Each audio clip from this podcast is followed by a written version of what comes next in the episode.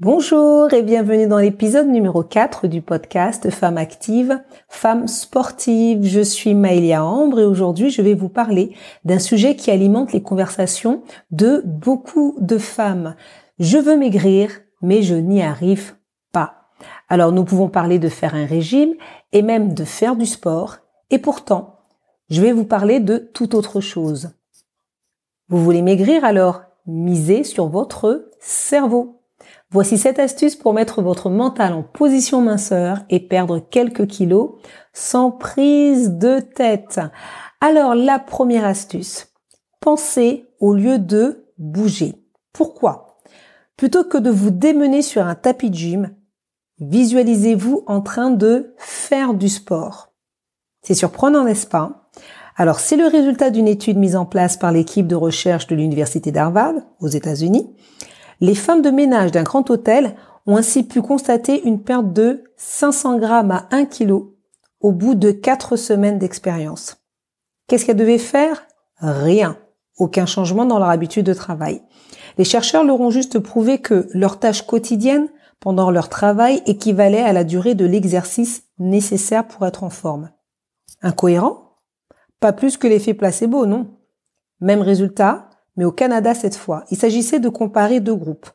Les premiers s'entraînaient régulièrement, les deuxièmes écoutaient un CD leur parlant comme s'ils s'entraînaient. Au final, le premier groupe avait augmenté sa masse musculaire de 28% et le second de 24%. Donc là, je ne suis pas en train de vous dire de ne pas faire du sport, mais je suis en train de vous dire que avant même de faire du sport, il y a aussi une façon de pouvoir penser différemment pour avoir des résultats qui sont beaucoup plus efficaces. Alors, comment maintenant penser au lieu de bouger? Pensez mince. Imaginez-vous plus mince au fil des semaines et des mois. Chaque soir en vous couchant et chaque matin en vous levant, consacrez une minute à vous visualiser plus mince et plus en forme. Visualisez également les aliments sains et des repas équilibrés que vous allez vous préparer dans le cadre de votre programme forme. N'oubliez pas d'imaginer les plannings d'entraînement également. Vous pouvez aussi noter noir sur blanc ce que vous voulez et les moyens mis en place pour y arriver. Gardez toujours à l'esprit que la pensée positive joue un rôle non, non négligeable et donc considérable dans le succès. C'était la première astuce. Maintenant, voyons la deuxième. Contractez vos muscles. Pourquoi? Le scénario, vous alliez juste chercher une baguette à la boulangerie et vous vous trouvez nez à nez avec un éclair au chocolat, votre péché mignon. C'est l'heure du goûter, vous sentez que, bah oui, vous allez craquer. Hein. Alors, aidez votre cerveau et contractez vos muscles ou fermez les poings. Voilà, serrez les poings. Vous allez résister plus facilement. Une étude parue dans le journal of Consumer met ainsi en avant une capacité à résister à la tentation plus grande quand on engage son corps en le contractant. Mais la relation entre le physique et le mental n'est pas nouvelle. De très nombreuses études ont jusqu'ici prouvé que la façon dont nous agissons ou nous analysons une situation dépend aussi de la façon dont notre physique va le gérer. Et ça, c'est vraiment très important. Toutes les méthodes de relaxation, par exemple, elles surfent sur cette vague, tout simplement. Alors, plutôt que de vous en remettre à votre seul cerveau et votre seule volonté, essayez d'impliquer votre corps quand vous avez besoin d'un coup de pouce. Ben oui, c'est beaucoup plus pratique. Comment Serrez les poings, contractez tous vos muscles, mais attention, cela ne fonctionne que sur le moment. Au moment de prendre la décision, ah, est-ce que je vais craquer ou est-ce que je vais pas craquer? Parce qu'une fois que vous avez avalé l'éclair, eh ben, il n'y a plus rien à faire, hein. c'est fait. Hein. Troisième astuce, manger lentement. Pourquoi? Il faut approximativement 20 minutes à l'organisme pour que le cerveau reçoive les premiers signes de satiété. Si vous avez avalé une énorme pizza en moins de 10 minutes, vous ne laissez pas le temps à votre corps de connaître la satiété. Donc non seulement vous risquez de manger plus que nécessaire, mais vous allez aussi vous sentir lourde et ballonnée parce que vous avez mangé trop vite. Une étude menée par l'Université américaine de Rhode Island est très explicite sur le sujet. Elle montre que lorsque les sujets observés pouvaient manger aussi vite et autant qu'ils le voulaient, ils avalaient quelques 649 kilocalories en 9 minutes. C'est juste énorme. En revanche, quand ces mêmes sujets avaient pour consigne de manger par petites bouchées, ils avalaient en moyenne, allez, 579 kilocalories en 29 minutes. De plus, une heure après avoir fini leur repas, ils se sentaient plus affamés que s'ils avaient mangé vite et que, enfin, ils avaient, plutôt, ils se sentaient plus affamés s'ils avaient mangé vite que s'ils avaient mangé lentement. C'est plutôt ça. Et justement, pourquoi? Parce que, en mangeant lentement, nous permettons à tous nos sens d'être actifs. Vous appréciez vraiment chaque bouchée et vous pouvez ressentir la satiété. De plus, cette étude, elle a mis en évidence un autre point. On boit davantage d'eau pendant le repas quand on prend son temps. Alors comment? Faites comme les sujets de l'étude, mangez par petites bouchées et reposez votre fourchette entre chaque. Pas besoin justement de toujours amener cette fourchette, la, fourchette à votre bouche. Prenez le temps, posez la fourchette et reprenez-la. Vous pouvez aussi essayer de manger avec des baguettes. Bah, pourquoi pas? C'est plus difficile et forcément vous allez manger plus lentement. Alors mâchez. N'avalez pas tout d'un coup, ne gobez pas, prenez le temps de mâcher vraiment que les aliments dans votre bouche puissent devenir une purée. Et c'est comme ça que vous allez aider aussi euh, la digestion qui va être beaucoup plus facile. Gardez toujours un verre d'eau plein à côté de votre assiette pour boire tout au long du repas et doucement. Donc ça, c'est un conseil que l'on peut faire. Moi, par exemple, je ne bois pas d'eau pendant le repas parce que c'est ma façon de fonctionner. Ça me ballonne un petit peu. Donc je bois avant et je bois après. Mais c'est vrai que si vous mangez doucement et tranquillement, vous pouvez boire un petit peu pendant le repas. Voilà. Un autre point, le quatrième, quatrième astuce. Faites les bons choix sans vous laisser guider par l'émotion. Pourquoi Votre esprit est façonné par votre comportement. En clair, si vous mettez psychologiquement en position d'adopter telle ou telle attitude, votre cerveau, en fait, il va assimiler cette attitude comme la meilleure pour vous. Je vous donne un exemple. Vous avez un petit coup de blues et vous vous ruez sur du sucré. Ah ça, les femmes, on aime beaucoup faire ça. Alors votre esprit, ce qu'il va faire, il va en déduire que le sucré permet de ne pas avoir le coup de blues. Et oui, mais pourtant, c'est pas du tout ce que vous vouliez qu'il pense. Alors, ce qui n'est pas forcément vrai, on en convient. Donc, les raisons de votre coup de blues ne vont pas disparaître, c'est sûr. Et vous risquez de plus de vous sentir très mal parce que vous aurez vidé le paquet de gâteaux ou mangé en entier, la tablette de chocolat. Qui n'a pas connu ça? Alors, comment avoir justement ces bons gestes?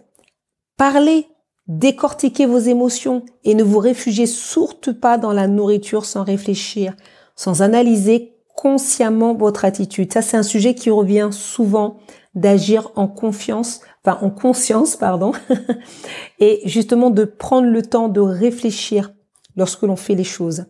Je vais vous donner un autre exemple. Vous avez un coup de blues et vous avez envie d'ouvrir le paquet de gâteaux. Arrêtez-vous une seconde devant le paquet. Regardez-le et dites tout haut. Est-ce que j'ai faim? Non? J'ai choisi de ne pas manger de gâteau parce que je n'ai pas faim. Ainsi, vous allez libérer vos émotions et vous allez agir en pleine conscience. En revanche, ne pensez pas, hein, je ne pense pas, euh, je ne mange pas de gâteau parce que je suis au régime. Ça, ça ne fonctionne pas d'ailleurs. Et puis, vous avez plutôt augmenté, euh, on va dire, un sentiment de frustration. Donc ça, ça ne fonctionne pas vraiment. Cinquième astuce. Restez concentré sur votre assiette.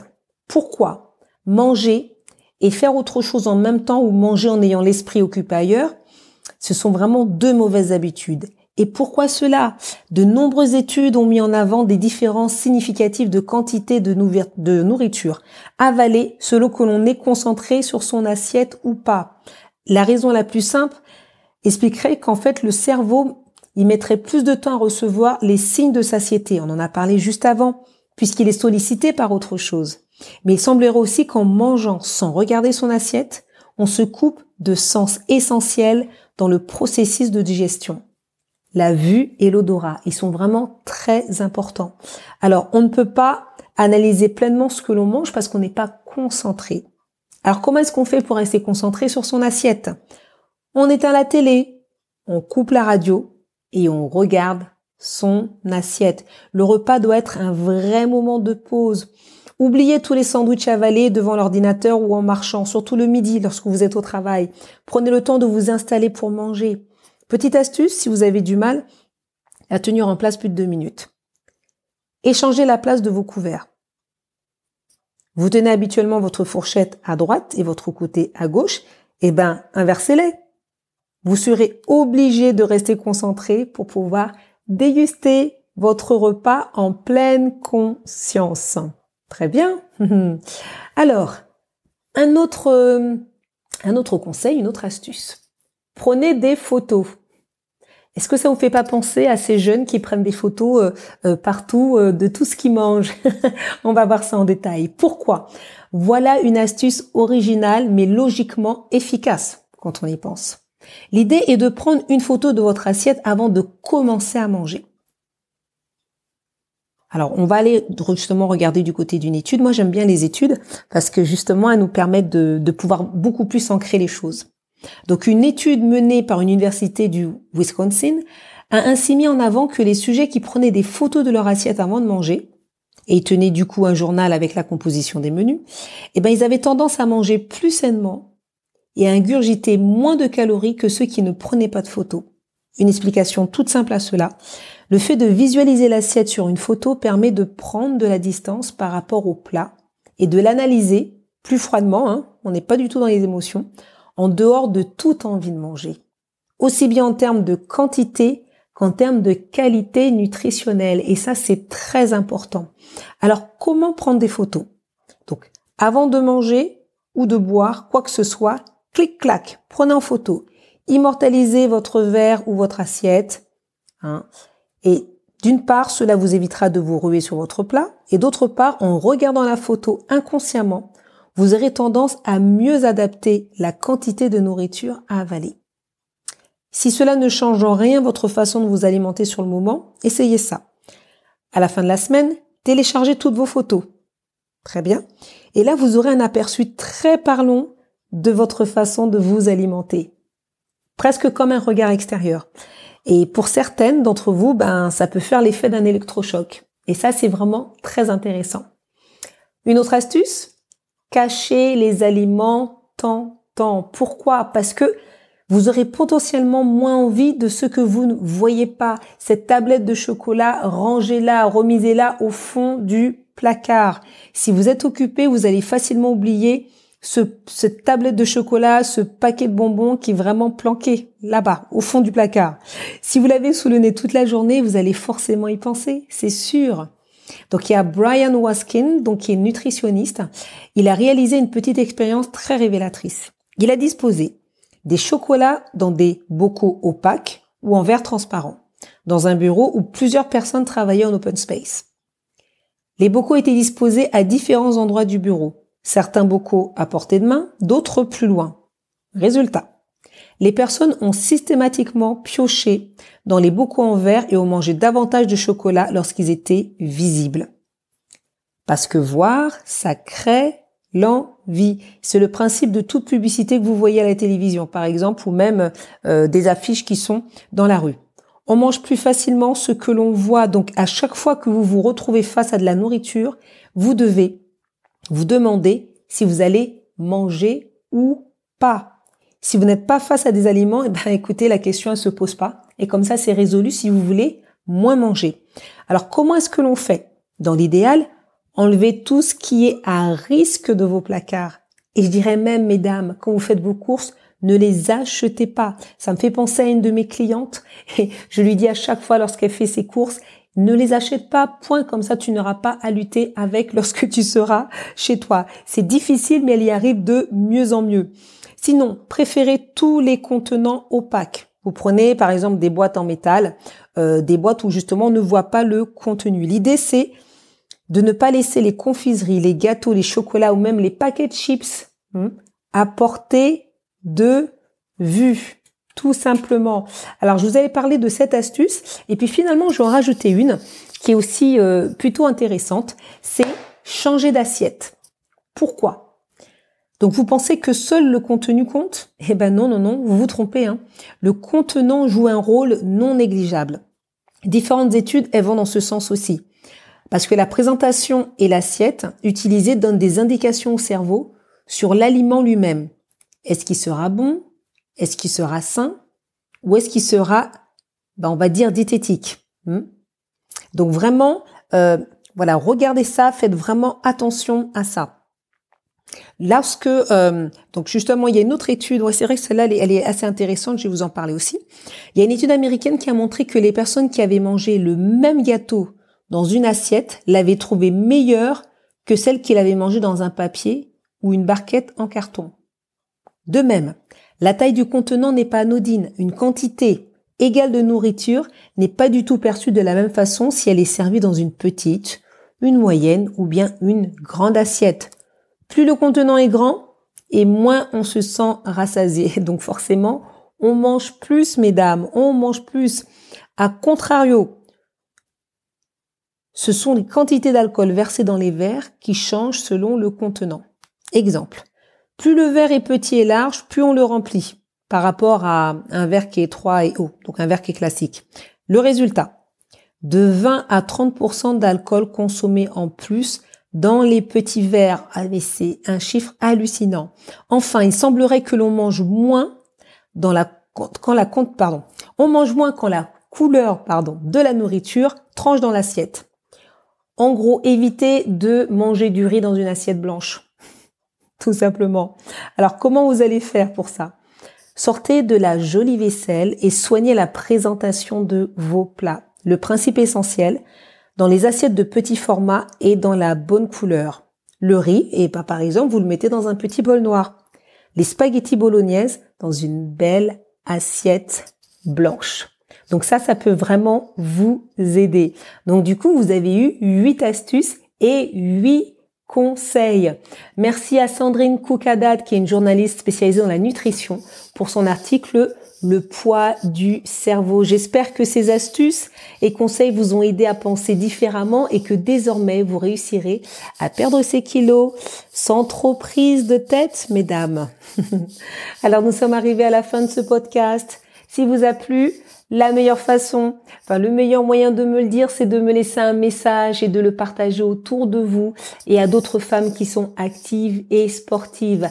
Abonnez-vous donc à la fin de ce podcast, vous verrez que vous avez la possibilité de vous abonner si ce n'est pas déjà fait afin de ne louper aucun des podcasts. Vous trouverez dans le descriptif de cet audio différents liens si vous souhaitez me contacter et puis de toute façon on se retrouve sur les réseaux sociaux. Le mot de la fin, c'est une question de la fin. Parmi les huit astuces proposées, quelle est celle que vous pouvez mettre en pratique dès maintenant? Vraiment dès maintenant. Si vous ne savez pas, je vous invite à réécouter le podcast. Alors, chers sportifs, je vous souhaite une excellentissime journée et je vous dis à jeudi prochain.